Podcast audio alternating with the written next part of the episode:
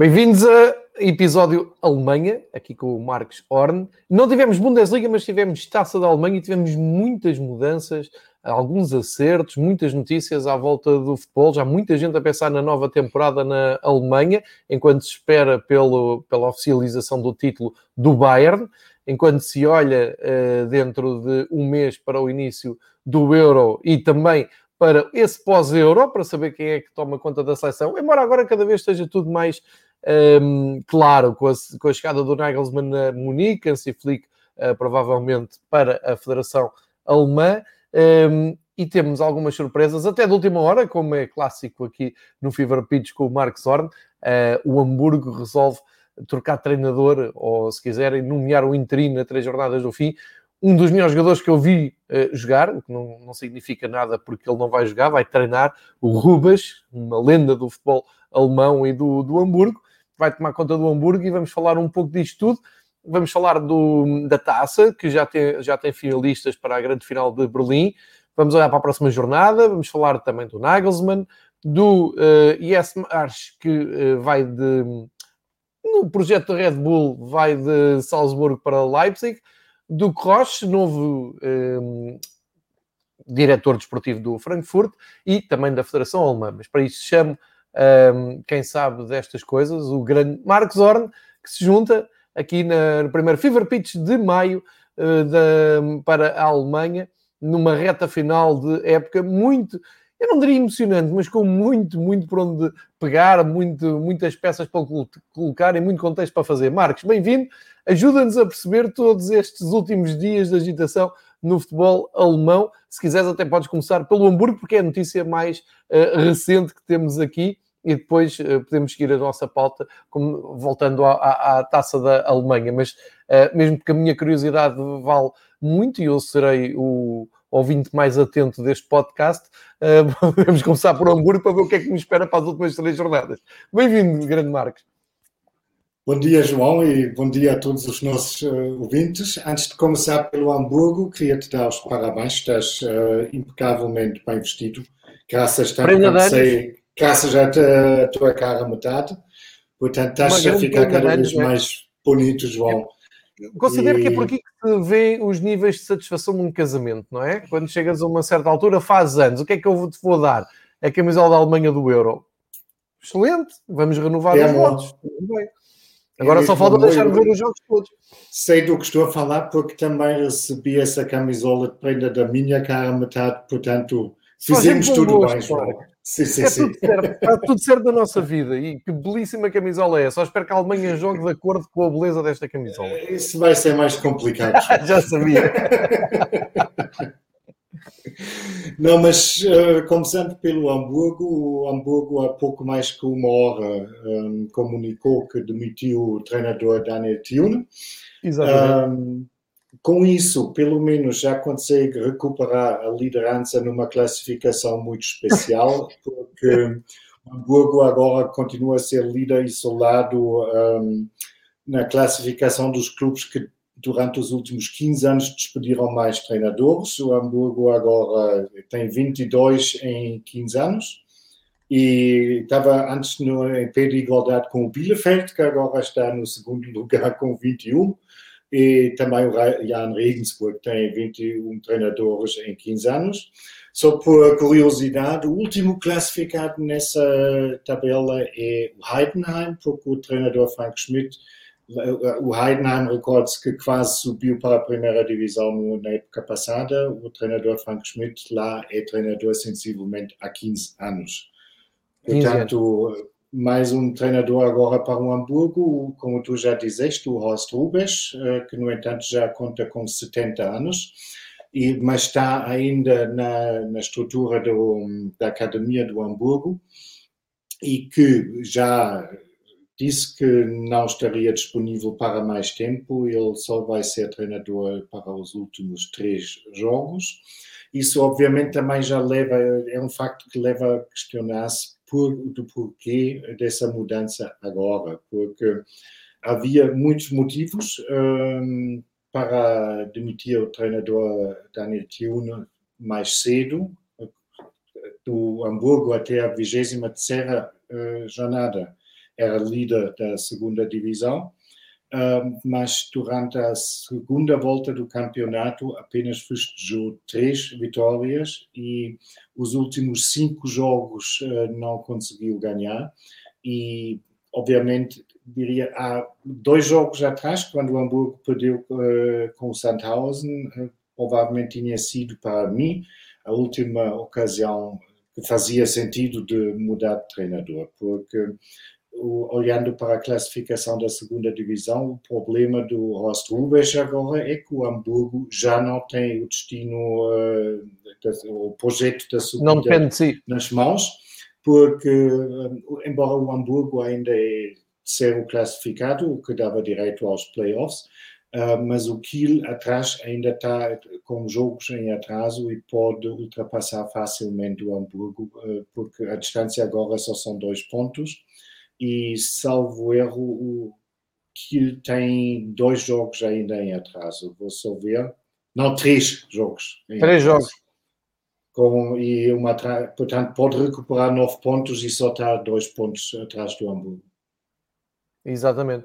Aliás, hoje há jogo na, na Bundesliga 2, ao Fortuna Düsseldorf com o Karlsruhe.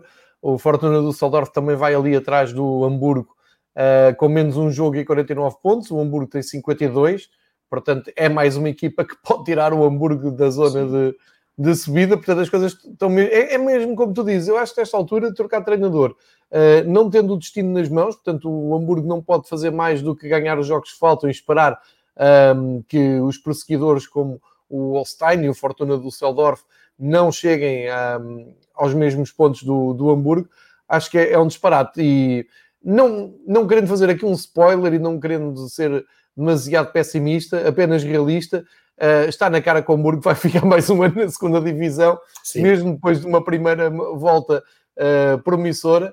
Uh, feitas as contas, em, João, 31 jogos só ganharam. Depois daquela primeira volta, estávamos convencidos que o Hamburgo Sim. finalmente acertou no treinador, porque o que já tínhamos salientado no início da época, que finalmente apostou num treinador que conhece bem a segunda divisão, que sabe do que se trata lá uh, nessa divisão. E a grande questão é agora mesmo quem consegue treinar esse Hamburgo, aliás, quem consegue subir com esse Hamburgo, porque já é o terceiro treinador que falhou a missão regresso à Bundesliga. E, curiosamente, foram três tipos de treinadores bem diferentes, porque tinhas o Hannes Wolf, que foi formado basicamente na federação e faz parte daquela geração que agora se chama o treinador de laptop. Depois tinhas o Dieter Hecking, que era um tipo muito experiente e um bocado, digamos, old school, mas uh, com uh, muito currículo uh, a favor dele, também não conseguiu. E agora tinhas o Daniel Thune, um, um tipo muito empático, um tipo que, pronto, aparentemente conseguiu criar um bom ambiente no balneário e era pronto, toda a gente gostava dele e também não conseguiu. E eh, a questão é quem será o eleito eh, para, para a quarta missão regresso. Um, há alguns, algumas vozes já que apontam o Stefan Baumgart, uh, que está ainda no Paderborn, mas que vai sair um, no final da época do Paderborn e que tem fama de, digamos, tirar o máximo uh, dos meios que tem. Agora, se isto se vai confirmar ou não, uh, logo se vê. O Ross Rubens agora tem a missão ingrata de, pelo menos, tentar ganhar os três jogos que restam e de esperar um, pelo um grande, um grande deslize do, dos, dos adversários que estão atrás do Hamburgo. Acaba por ser uma, uma decisão quase desesperada, mas enfim, eu tenho estado a, ver o que é que dizem as contas que consigo ler uh, dedicadas ao, ao Hamburgo, mas não tenho já grandes esperanças. Uh, enfim, parecia... nós até falámos aqui no, no princípio de, desta temporada que finalmente o Hamburgo tinha tido uma decisão mais racional, mais de acordo com o meio em que estava, foi buscar um treinador conhecedor da segunda divisão, mas há ali qualquer coisa que falta a meio da, das temporadas do Hamburgo. Aquilo vira o chip, não sei também se um, tinha lido na, na, semana passada qualquer coisa como a falta de público no, no Hamburgo, que é um estádio que costuma estar sempre cheio, mas já com público as coisas não corriam bem, também acho que não é, não é por aí. E na primeira volta jogaram bem sem público. E jogaram bem sem público, exatamente. Sim, sim. É que o assustador, para, para terminar aqui o dossiê Hamburgo, é que o Hamburgo no total tem 31 jogos e 14 vitórias. E estas 14 vitórias foram quase todas no arranque da, da época, portanto é metade dos jogos sem ganhar. Para uma equipa que quer subir, uh, é quase impossível, não é? Uh, sendo que, como tu disseste bem, o Kiel, o Holstein, tem 50 pontos e menos 3 jogos, portanto facilmente vai passar o Hamburgo. Enfim, vamos ficar atentos ao que ainda nos traz esta segunda divisão, mas um, adeptos do Hamburgo como eu, preparem-se para mais um aninho na segunda divisão e vamos ver isto pelo lado positivo, é pelo menos vamos estando atentos às equipas que andam na, na, na, segunda divisão. Já a Sónia diz que basicamente o Hamburgo está à espera do Werder Bremen para reeditar o clássico na segunda divisão. Pode ser isso.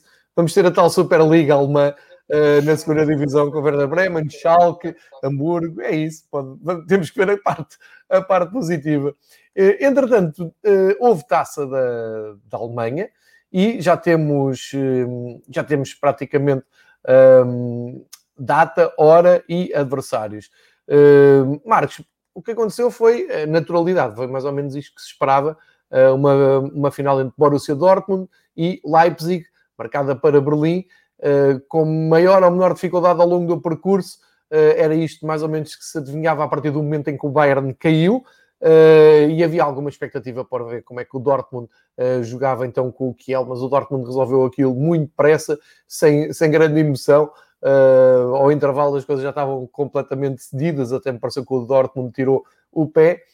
Leipzig teve muito mais dificuldades em passar, marca um gol épico mesmo na, a acabar a, a partida e promete uma, uma ótima final, mas não sei se viste os dois jogos, tens aqui uma ideia mais detalhada de, das, duas, das duas meias finais.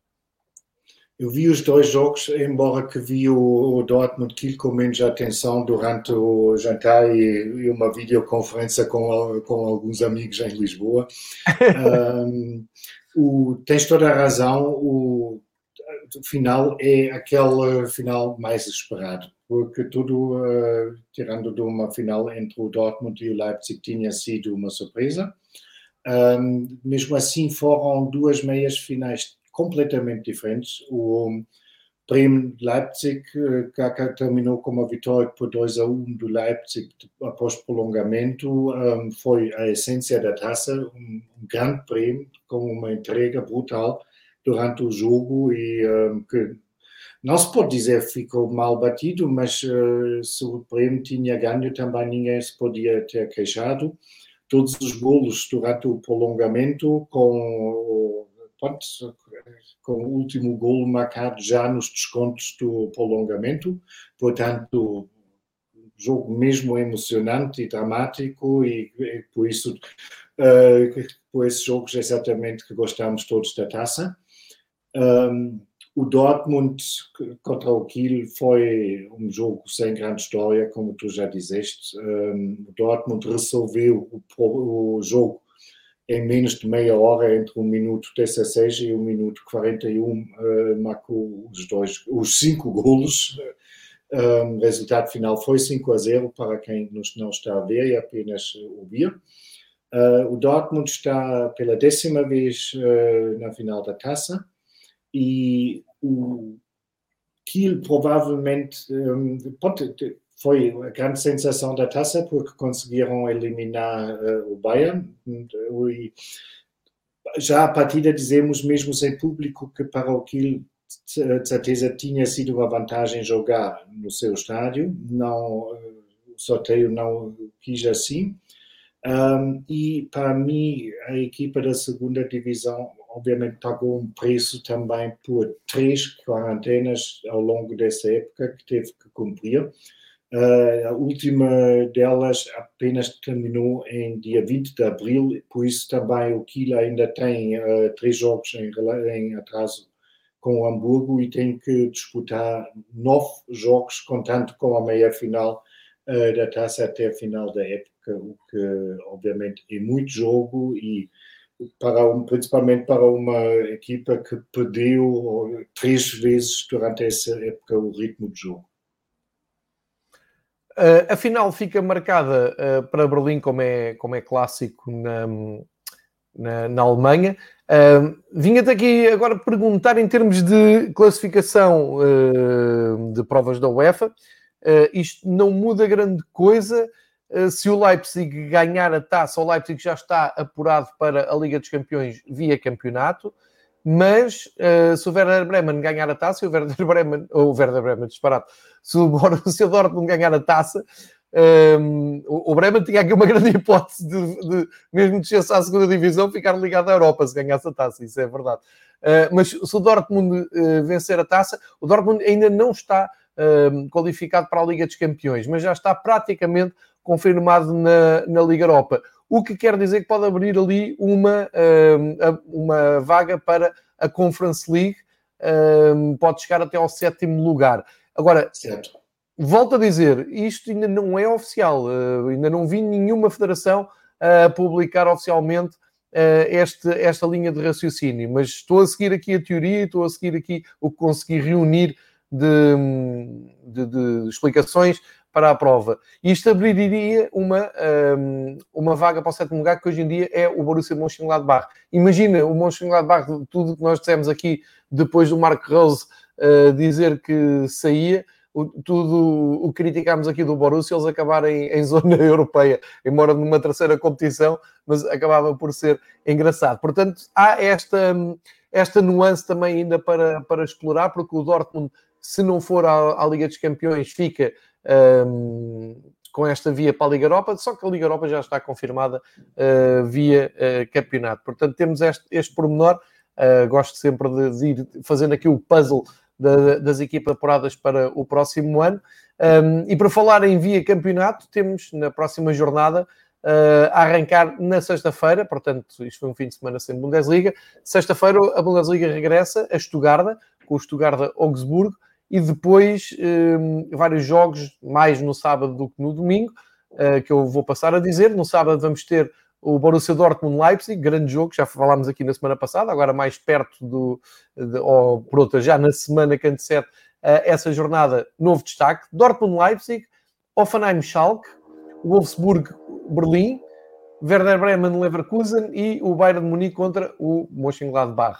Uh, pode ser jogo de título, mesmo se o Leipzig não ganhar em Dortmund, dá-me ideia que o Bayern já pode entrar campeão. Portanto, sábado, todas as atenções para o Campeonato da Alemanha, pode dar campeão, e já não vai ser o primeiro, porque ontem foi dia de vários campeões uh, serem eh, anunciados e até al alguns de, de top uh, europeu, de campeonatos top europeu, como foi o caso do Inter.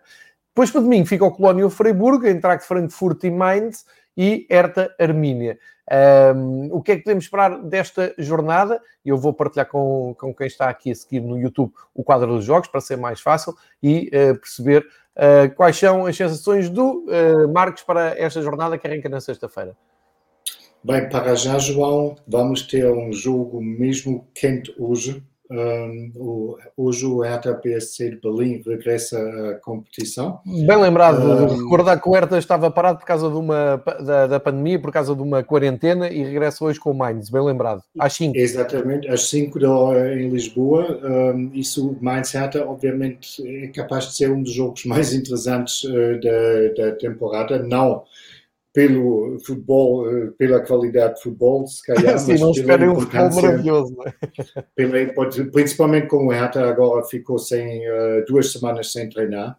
Um, isso, obviamente, mais um ponto que vai ser muito interessante observar como regressa essa equipa de, de Berlim uh, aos relevados.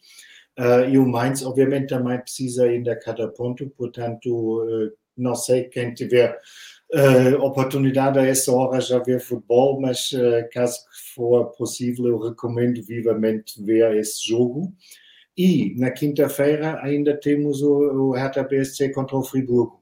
Portanto, o Hertha agora tem Lembrado. três jogos para disputar até domingo.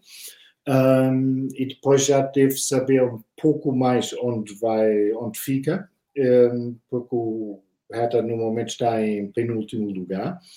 Uh, no sábado, obviamente, temos o ensaio geral para a final da taça entre Dortmund e Leipzig, uh, um duelo entre duas equipas que precisam de, dos pontos para a qualificação para a Liga dos Campeões. Bayern Gladbach pode dar título e, além disso, para os românticos ou os mais velhos, uh, entre nós, é um, obviamente, é um jogo que tem muito brilho, lembrando dos anos 70 e 80, em que um, as duas equipas dominaram por completo o futebol na Alemanha.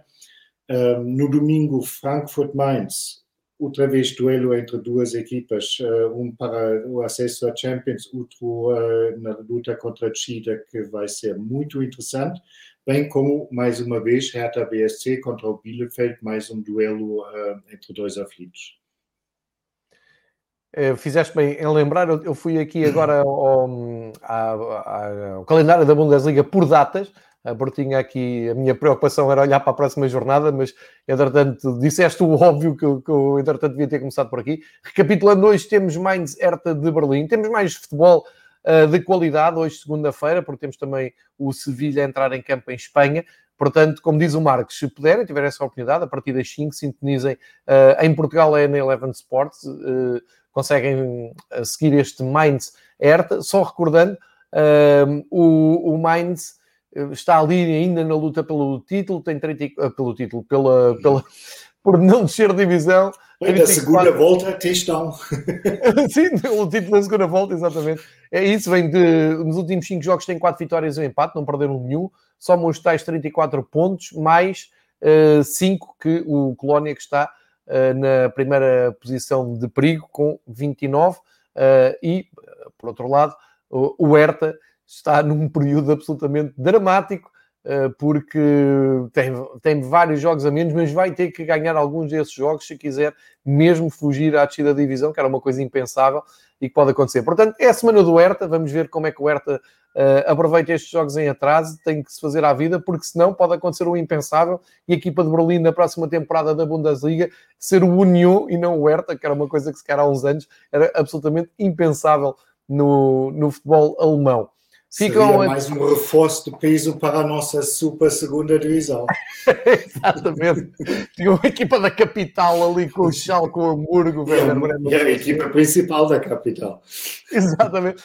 Ficava adiado aquele sonho de ser uma das grandes equipas da, da Alemanha na Europa, não é? Ser a capital, uh, ter um grande clube, como todos os países têm uh, quase sempre um grande clube uh, da capital no mapa europeu aqui era um grande clube na segunda divisão. Mas vamos ver, vamos esperar que não, coitados dos adeptos do Hertha, que tanto sofrem ao longo do ano, mas vamos ver. Mas a verdade é que é, o, o perigo é real e o drama um, também é real, porque são vários jogos em atraso, pouco tempo de recuperação, um, plantel que veio de, de quarentena de, de, uh, do Covid, e portanto vamos ver que, que, que desfecho vai ter este. Vamos ficar atentos a isto.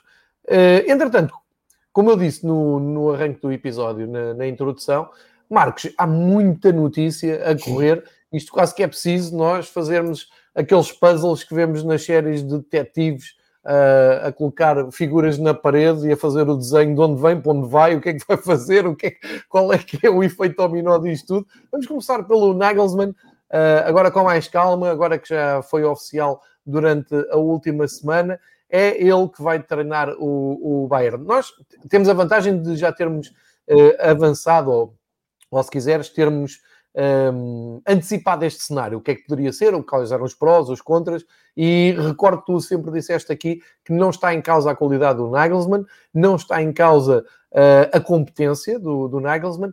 Aqui a única dúvida que, que nos assalta é o facto de ser um treinador jovem, não, não querendo estar aqui a ditadura do cartão de identidade, do bilhete de identidade, mas é um facto, é um, é um treinador jovem, já com muita experiência até de Champions League e de, de Bundesliga. Acho que esse terá sido o critério para uh, avançarem de, de, definitivamente para eles, mas vai entrar numa máquina que não tem nada a ver com o Leipzig. Se calhar vou dizer aqui um disparate, mas o Leipzig tem montado a sua estrutura à volta de um treinador, respeitando as suas ideias, as suas decisões e a sua equipa, e no Bayern é ele que vai ter que adaptar, eh, nomeadamente algumas figuras como os eh, icónicos lendários eh, que vêm sempre à, à, à memória, como o Leones, o Romeniga, agora o Can, que, que, que, já está ali na direção, e acima de tudo o Sali Amazic, que é o, o diria, a cobra venenosa no meio disto tudo e que tem uh, arranjado alguns conflitos diretamente com a equipa técnica. Não sei se concordas comigo e não sei qual é a tua ideia sobre o Nagelsmann e por isso uh, tenho grande curiosidade para saber, agora que é confirmado, isto é um bom, um, uma boa aposta e achas que o Nagelsmann vai sobreviver à máquina uh, pesadíssima que é o Bayern? Boa pergunta, João. Um, para já não dizeste disparate nenhum, porque obviamente o, a escolha do Nagelsmann praticamente foi lógica.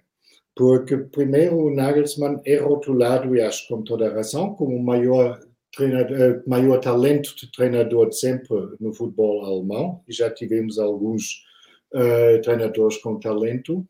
Ele, apesar de ter um, apenas 33 anos, já é, de certa forma, um treinador experiente. Ele tomou tomando comando técnico do Hoffenheim com 28 anos e com isso foi o treinador mais novo de sempre na Bundesliga.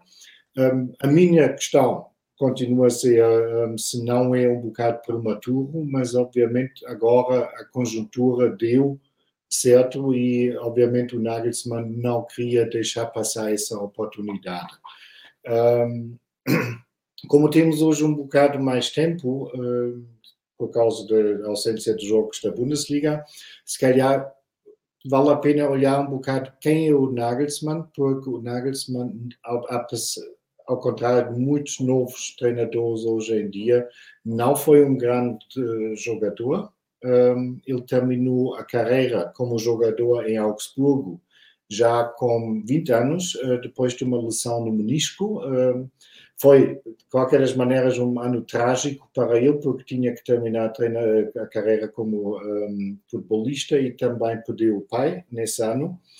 Um, treinador principal na altura em Augsburgo foi o Thomas Tuchel, que também já fez uma certa carreira, no entanto, ele um, utilizou o Nagelsmann uh, como observador de adversários e ficou extremamente encantado com, com, um, com a qualidade de, do, do Nagelsmann de analisar os adversários, de uh, expor as táticas e tudo. Foi mais tarde integrado na estrutura da Academia do Augsburgo, depois foi para o 1860 de Munique, para Hoffenheim e para Leipzig. Como já disse, treinador mais novo principal um, da Bundesliga em Hoffenheim. Ele salvou o Hoffenheim da Chita, uh, da divisão, e levou o clube à Liga dos Campeões. E, mais recentemente, alcançou as meias finais da Champions uh, com o Leipzig. Curiosamente, contactos entre o Nagelsmann e o Bayern já existem há seis anos äh, na altura, o Uli Hoeneß teve uma reunião com o Nagelsmann, äh, que na altura era treinador dos Sub-19 do Hoffenheim, e queria que o um, Nagelsmann desempenhasse a mesma função uh, no Bayern. Só que o Dietmar Hopp, o mecena do Hoffenheim, na altura travou uma saída do Nagelsmann, porque queria ficar com ele, também já na perspectiva de se tornar treinador principal, mas aparentemente eh, o Nagelsmann já há seis anos está no radar do Hoeneß e com isso dos dirigentes do Bayern, porque diz hoje que o Hoeneß na altura ficou extremamente eh, impressionado com, pela conversa que teve com o Julian Nagelsmann. Um, tudo isto fez com que ele uh, tornou-se o treinador mais caro da história do futebol. Um, um, a a pode atingir uh, 25 milhões. Não é bem claro os termos exatos uh, do acordo entre o Leipzig e o Bayern, mas aparentemente o Bayern paga agora a volta de 15 milhões e os restantes verbas eh, são através de objetivos, ganha campeonatos, eh, Liga de Campeões, etc. como tu disseste, e eh, com toda a razão, isso vai ser um desafio totalmente diferente para o Nagelsmann, porque ele trabalhou em Hoffenheim e em Leipzig, em dois clubes bastante parecidos, com pouca agitação de sócios, com uma estrutura de, de muito clara, bem definida, com poucos responsáveis e, digamos, numa lógica muito empresarial dentro dos clubes. Isso não quer dizer que o Bayern não tem uma lógica empresarial também, mas obviamente tem muito mais nomes de peso, tem mais pessoas que às vezes gostam de opinar um, e obviamente também tem um plantel um, que não se, não se compara nem ao Leipzig nem do Hoffenheim, nesse caso nem precisamos falar, porque temos algumas vedetas que são estrelas mundiais. Uma delas, por exemplo, o Manuel Neuer, até dois anos mais velho do que o Nagelsmann. Um, isso, obviamente, vai ser algo completamente diferente. Eu, a partida, não acredito que isto vai dar um grande problema, porque normalmente uh, os antigos jogadores uh, sempre dizem: depois de duas horas, tu sabes se uh, o treinador é aceito no balneário ou não, porque é logo a maneira como se apresenta, primeira, as primeiras ideias que conseguem transmitir, eu acho principalmente aquelas estrelas todas do, do Bayern são bastante motivados, eles querem é um treinador que lhes ajuda a vencer títulos e acho que tanto se faz uh, se o treinador tem 33 ou 53 anos. Eu, a, a, minha questão um, pensa comigo, o, o Flick, no, quando agarrou na equipa, uh, foi depois de uma, de uma aposta forte no Kovac. Um, a ideia com que eu fiquei, mesmo pelo trabalho que o Kovac está a fazer agora no Mónaco, Uh, embora ontem até tenha acabado mal, mas sem dúvida conseguiu pôr o Mónaco ali na, na luta. Uh, talvez Sim. pelo título seja exagerada, mas a verdade é que ontem, à partida para, para a jornada em França, para, para aquela jornada de França, o Mónaco teoricamente ia chegar ao título. A minha, a minha questão, onde, onde, eu quero chegar é: se calhar se o, se o Nico Kovac tivesse ficado mais tempo em Munique, se tivesse dado mais tempo, mais estabilidade, o Kovac chegava lá, chegava ao título, mesmo porque se viu que a equipa. Um, e, atenção, este se calhar, quem, me está a ouvir está a dizer: bom, mas uh, se ele saiu e entrou outro treinador, o mérito de ser do outro treinador. Sem dúvida. Eu estou a dizer, é num campo hipotético, se houvesse mais paciência, se não tivessem instalado aquelas guerras todas que nós ouvimos e que são muito frequentes nos bastidores do Bayern, o Kovac poderia ter ido mais longe. Porquê é que eu vou buscar isto? Marcos, se o Nagelsmann tiver ali um empate uh, ou, ou, aquela derrota com a Armínia na neve ao início e depois um empate na, na, no, na Champions League inesperado. Uh, achas que se agitam logo ali as serpentes à volta do banco do Bayern de Munique uh, e, e, ele terá, um, neste caso, estatuto para, para aguentar uh, isto, porque ele vai ser sempre o elo mais fraco em termos enfim, é, é, é, é obrigatório dizer isto em termos de idade, não é? É, é muito novo, é inexperiente. Vão, vão, começar a dizer, ah, ele, ele chegou muito cedo ao Bayern de Munique, se calhar devia ter experimentado um clube intermédio. Eu não concordo, eu acho que é a escolha perfeita. Atenção, eu fico claro, eu acho eu até estou encantado com esta escolha porque acho que vai ser o projeto mais, um dos mais encantadores de uh, seguir na próxima temporada. Mas conhecendo minimamente como funcionam as coisas no Bayern, ali um falso arranque, um, um desaire aqui e ali, algumas críticas, problemas com os jogadores, uh, porque o Bayern não é o Leipzig, como tu disseste. Achas que pode pôr em causa esta escolha? Ou tu és da opinião, uh, como eu no fundo também sou, que o Nagelsmann vai ter um pouco mais de uh, carta branca, precisamente por causa da sua juventude. Ou seja, quando começarem a tentar tirar o tapete, há de aparecer alguém uh, em Munique a dizer assim: calma, isto é uma escolha para uh, vários anos, não é uma escolha para ser campeão este ano, ehm, sendo na Alemanha é quase um, um, um pró-forma ser campeão, mas não, não é.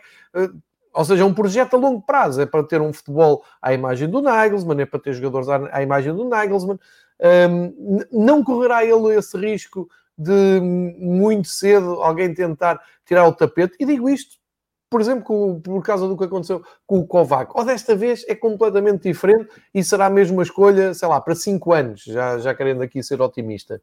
Não sei se me faço entender nesta, nesta sim, minha. Sim, é, está um pouco confuso, mas eu, por um lado, estou entusiasmado, por outro, estou desconfiado. É um pouco isto.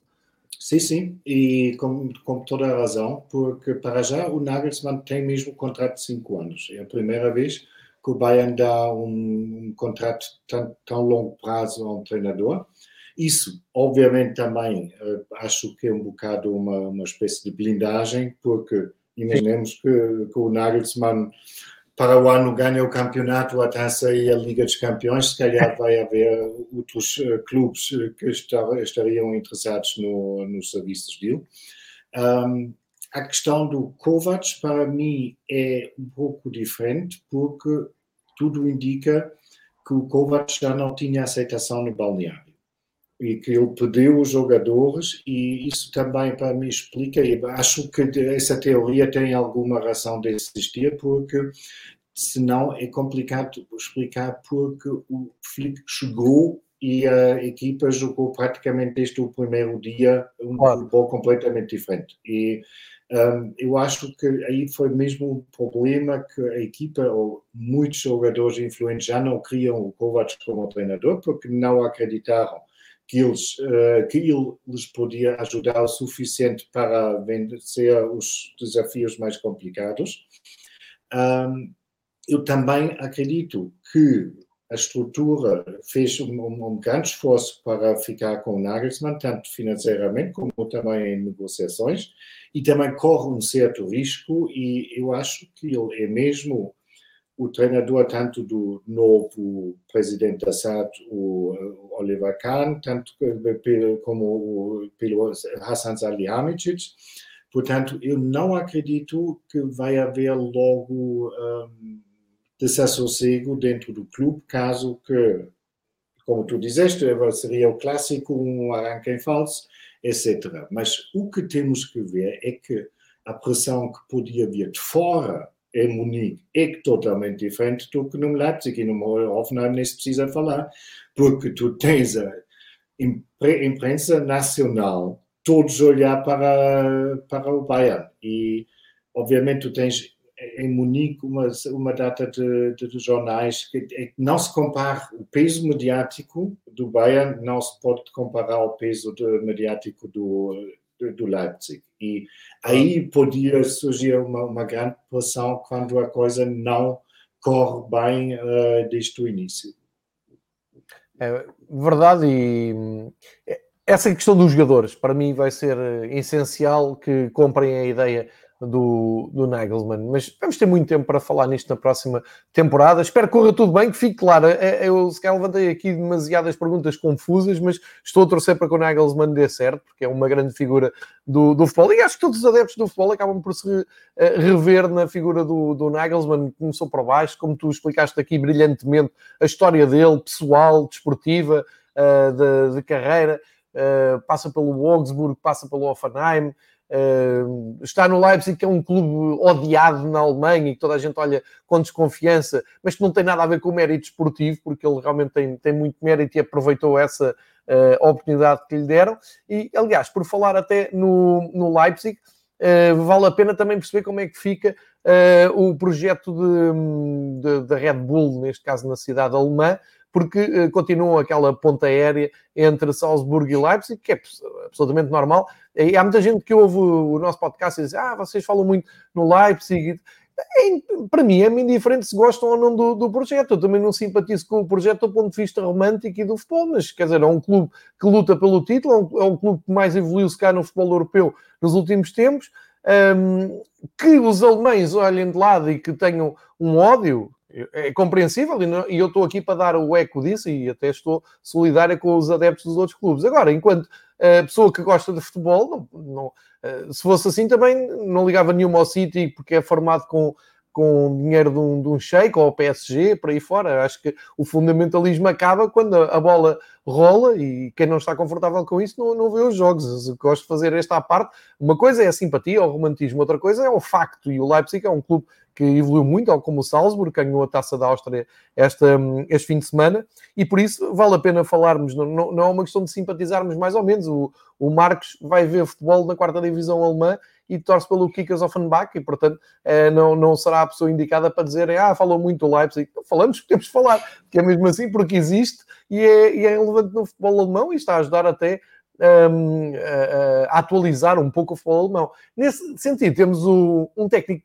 isto é um pouco estranho, é? temos um técnico alemão, o Jesse Martins, do soccer, uh, alemão, desculpem, isto não está fácil, eu, eu, estou aqui com muitas falhas no, no arranque. Um técnico norte-americano, o Jesse Martins, que, eh, como eu disse, fazer um bom trabalho eh, em Salzburg e acaba por ser a escolha natural, vou dizer assim, para agarrar no Leipzig. O que é que devemos esperar uh, deste, desta mudança? Uh, parece menos arriscada do que ir buscar outro técnico fora do, do projeto uh, para um, dar continuidade ao Leipzig, sendo que nós os dois aqui temos dito o Leipzig tem que assumir a sua candidatura ao título, porque não pode ficar naquele limbo de clube recente, novo no panorama europeu, Uh, que quando está ali a aproximar-se do Bayern, muitos elogios, mas depois quando chega a hora da verdade morre e acaba a ficar ali num limbo entre qualquer coisa de clube eh, que quer andar na Liga dos Campeões e quer lutar pelo campeonato. Podem dar esse passo agora e assumir isso como candidatos? Eu acho que tinha sido mais fácil esse ano do que será para o próximo ano. no próximo. Para João, um, com as contratações do Nagelsmann e também já se, quase não se lembra, porque já foi consumado de, durante o inverno com a contratação do defesa central Upamecano. Uh, o Bayern consegue enfraquecer de, de, que maneira o maior rival uh, na Bundesliga. E uh, ninguém sabe neste momento se o Sabitzer vai ficar em Leipzig. e há um ou outro jogador que também ainda está em dúvidas. Um, o Leipzig, já vamos falar disso mais tarde, ainda mais um bocadinho, também vai perder o diretor desportivo, portanto, vai ser mesmo uma reviravolta uh, que acho assim não foi planeado uh, tão cedo, porque tiveram uma com a saída do Rangnick há dois anos e agora já tens quase que renovar toda a estrutura, uh, tirando do presidente da SAD. Um, como tu disseste, e bem, o Jesse March, March é a escolha absolutamente lógica. Ele é norte-americano de 47 anos, um, vai ter um contrato até 2023. Um, ele foi há 11 anos adjunto da seleção norte-americana. Depois, em 2015, juntou-se aos New York Red Bulls, portanto, já tem seis anos, digamos, de, de fábrica agora. Um, 2018 já foi um, adjunto do Ralf Rangnick em Leipzig, portanto, inclusive conheço o RB Leipzig.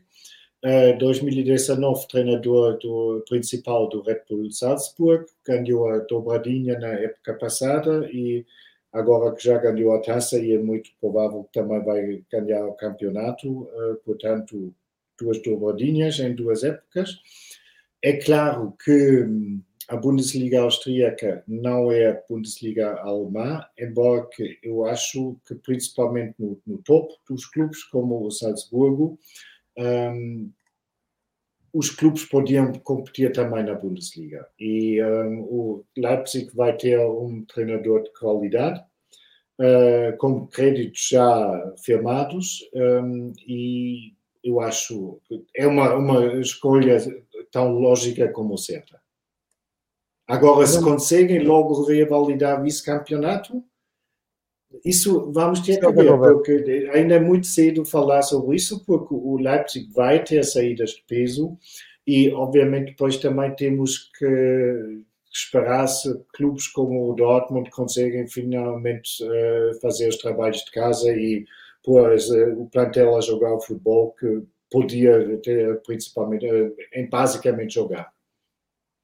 Eh, eh, entretanto, há pouco estava a falar do, do projeto recente do Leipzig, só lembrar que faz dois anos que o Leipzig já tinha jogado uma final da Liga Europa, uma meia final da Liga Europa, portanto isto não é uma coisa do Leipzig que parece que começou a ser falado no ano passado com a Liga dos Campeões, mas não, nós já, já tínhamos visto na, numa final em que não conseguiu, numa meia final que não conseguiu ir à final, que foi jogada depois entre Marselha e Atlético Madrid.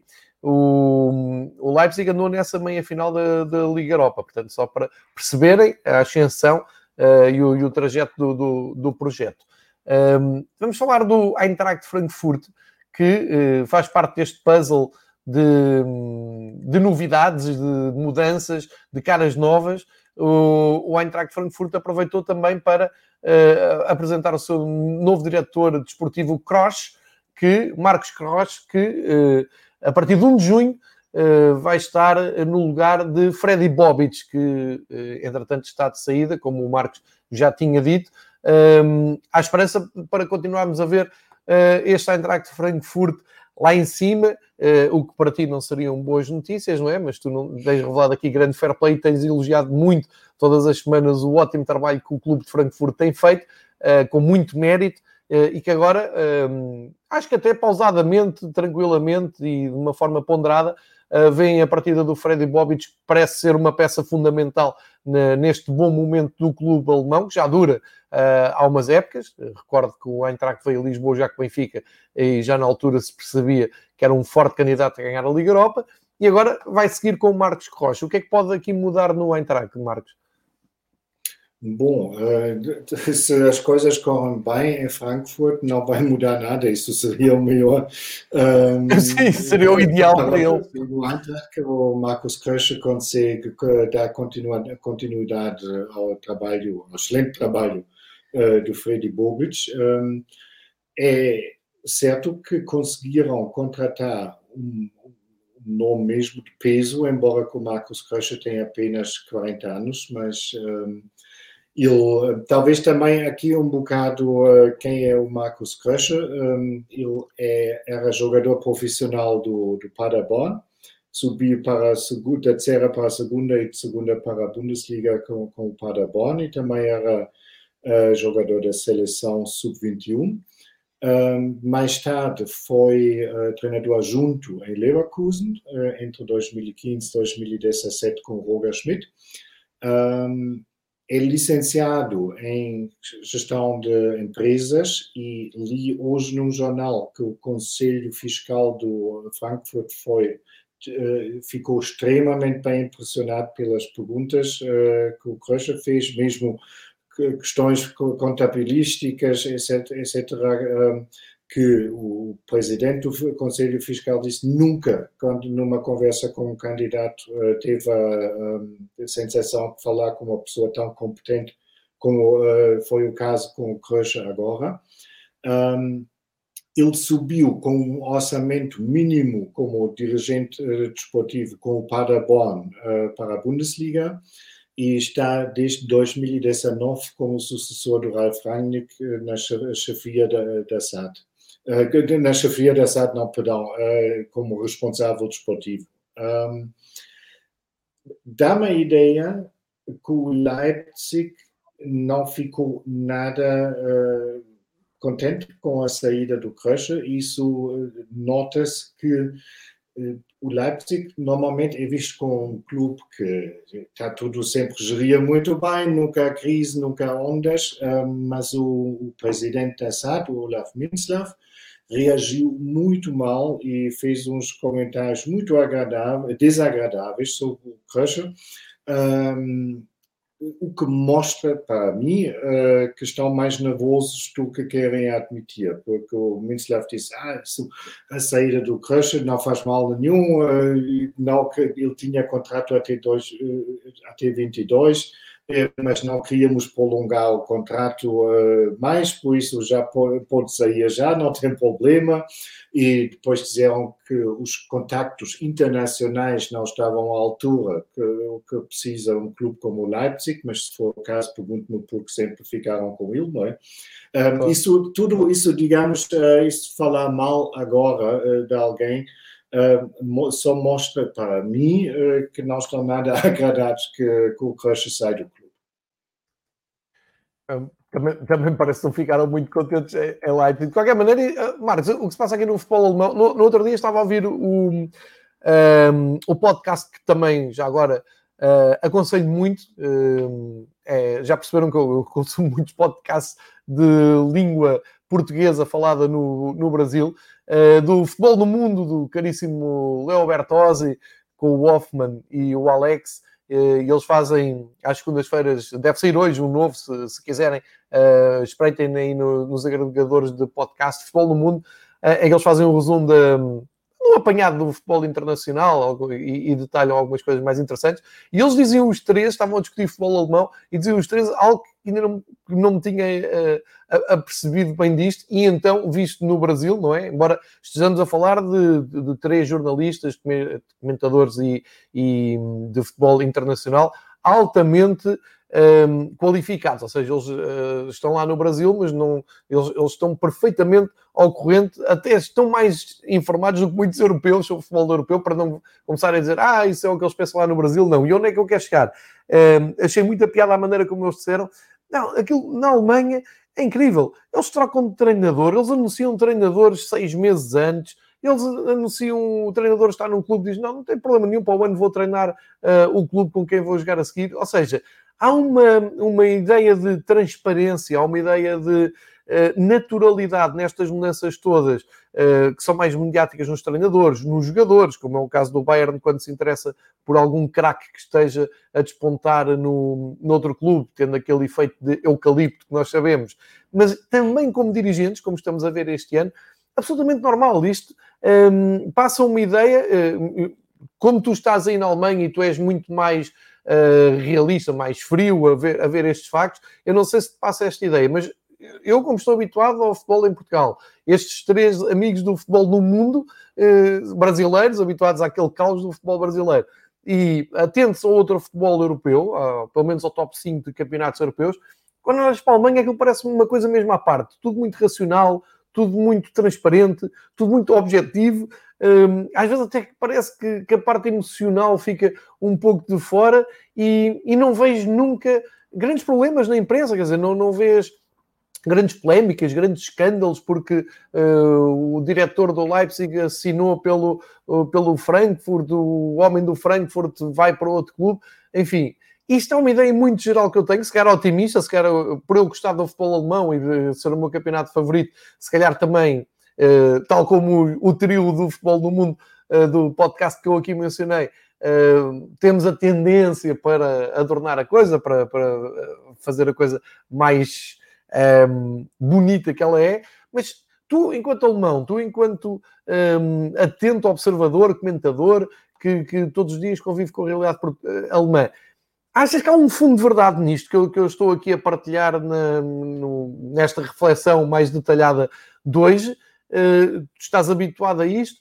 Uh, ou é um engano e nós não estamos bem a ver a coisa e, no fundo, como tu disseste há pouco, uh, há algum mal-estar entre os clubes e isto é polémico. É que, visto fora, isto parece-me tudo Claro que, que, há aquelas dores laterais, claro que vais buscar um, uma peça fundamental a uma estrutura e tiras, claro que a coisa não é pacífica, mas comparado com Espanha, Itália, Portugal, Brasil, é que não tem nada a ver. E, e será este também um segredo para a Bundesliga uh, estar uns furos acima uh, dos outros campeonatos em termos de credibilidade, em termos de espetáculo, em termos uh, até de produto vendável. Sei, é uma, eu sei que é uma reflexão, se cá estávamos aqui o dia todo a discutir isto, mas não queria perder a oportunidade de estar aqui contigo. Hoje estamos com mais tempo por não ter havido Bundesliga e lembrei-me Uh, agora de, do que eu vi na semana passada, visto pelos brasileiros. Acho que é muito, muito interessante esta, esta postura. Não, não sei se, se consegues confirmar ou desmentir, Marcos.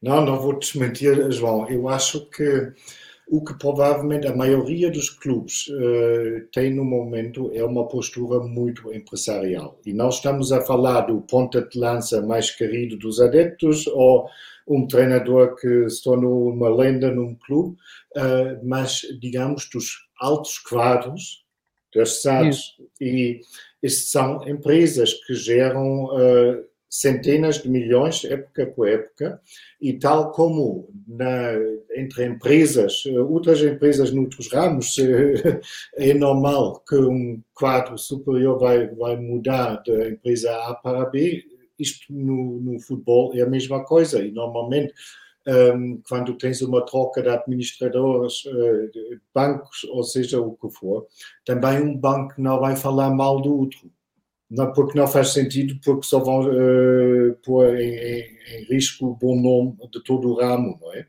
E acho que a grande maioria uh, dos dirigentes na, na, Bundesliga estão conscientes disso, que não lhes traz nada quando começa, caso que as comadres começavam a sangrar, não é?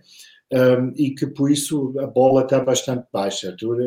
Mais do que aquilo que citei agora do, do Minslav, não consegues. Ele, repito, não falou mal do Frankfurt ou do Leipzig, eh, perdão, do Munique, que lhes tiraram o treinador, ele apenas esteve a resmungar e teve, digamos, tentou minimizar a saída do, do Crusher, porque disse, afinal, a gente queria se livrar dele de qualquer das maneiras, não é? Mas no, eu não me recordo a última vez quando um dirigente de um clube disse algo mesmo negativo uh, sobre outro clube. Eu, exatamente, eu, eu, fico com, com, com a ideia, um, ehm, até, até por aquilo que vamos falar a seguir, que é a Federação Alemã, para, que é o nosso último tema de hoje, fico a ideia. O oposto. Exatamente. Um, um mau exemplo, não é? Para também não pensarem que isto é tudo, uh, é tudo rosas, mas eu, faço a introdução a, a, este tema que vamos falar da Federação Alemã. Assim, a ideia com que eu fico, e podes-me chamar otimista, a ideia com que eu fico é o pior do futebol alemão, as polémicas uh, maiores do futebol alemão não chegam aos calcanhares das polémicas mais fracas em Espanha, Itália, ou Portugal ou em França. Ou seja, não vês assim uma uh, polémica, ou em Inglaterra até, quando, quando as coisas azedam, com grandes capas de jornais e grande, uh, grande barulho, grande ruído na, na, na, imprensa. Na Alemanha parece que é tudo feito com mais... Um, eh, com mais, como é que eu iria dizer, mais frieza. Ou seja, sim senhor, houve barraca aqui, houve ali correu mal, há polémica lá, mas nunca passa aquela barreira do está o mundo inteiro a falar nisto. Não, é a ideia que me dá e acho isto muito engraçado porque parece-me que é sempre uma uh, polémica controlada ou é sempre um descarrilar absolutamente controlado. E é, é, o caso do que vamos falar agora, não é? Vamos falar na, na, na Federação Alemã de Futebol. Uh, e eu começo a ficar preocupado. Eu não quero, Marcos, não quero nada destas notícias daqui para a frente. Isto agora falta um mês para preparar o, aquilo que nós sabemos que vai ser a conquista da Alemanha no Euro 2020. Portanto, vê se arrumas aí a casa. O que é que se passa na seleção alemã, Marcos? Bom, passa-se muita coisa na, na, na federação, porque. Um, e, repare, nós estamos a falar agora da federação estrutura e não da seleção. Só para sim, tirar um pouco da, da da, da pressão. Um, eu acho que a seleção vai tratar por si própria, não fazer grande coisa no, no europeu, mas isso é um assunto à parte. Um, nós há mais, ou diria pelo menos durante a última década, a Federação Alemã nunca mais voltou a ser a mesma. Porque tu tens muitos problemas, muitos, diria inclusive escândalos, mal resolvidas ou não resolvidas, um, está a suspeita, forte suspeita, que a Federação Alemã comprou o Mundial de 2006, uh, com dinheiro cujos fontes até hoje são um, desconhecidos e uh, que estão investigados, estão a ser investigados pela Justiça e a Federação não fez um grande esforço para esclarecer as coisas. Um, há indiscrições direcionadas para a degeneria, a imagem de personagens da própria federação, uh, aparentemente feito por um conselheiro que recebeu 360 mil euros pela própria federação. Portanto, é um bocado comparável com aquilo que se passou na, no Barcelona, não é? Quando uh, o presidente contratou uma agência para um, falar, dizer mal uh, de certos jogadores nas eh, redes sociais.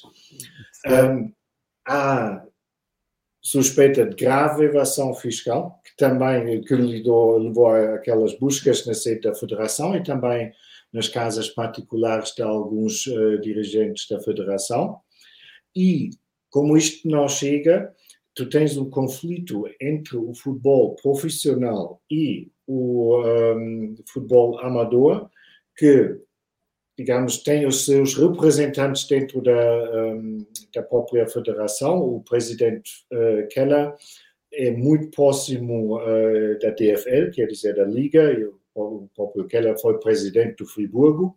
E tu tens o Reinhard Koch e o Friedrich Curtius, que são, estão mais no, uh, digamos, no lado dos amadores, o que, para mim, continua a ser uma, uma tarefa essencial uh, de uma federação de futebol de proteger os interesses dos clubes amadores e não de se fazer numa segunda liga, digamos, e só uhum. olhar para os uh, clubes grandes. Isso foi uma crítica que algumas vezes durante a última uh, semana, durante, um, relacionado com toda a conversa sobre a Superliga, também foi criticado no meu ver, com todo o direito uh, na UEFA, que também falhou por completo de proteger clubes ou países mais pequenos. E um, sempre digamos sempre que os grandes exigiram qualquer coisa diziam ok tudo bem. E a última Exato. reforma da, da, Liga dos Campeões é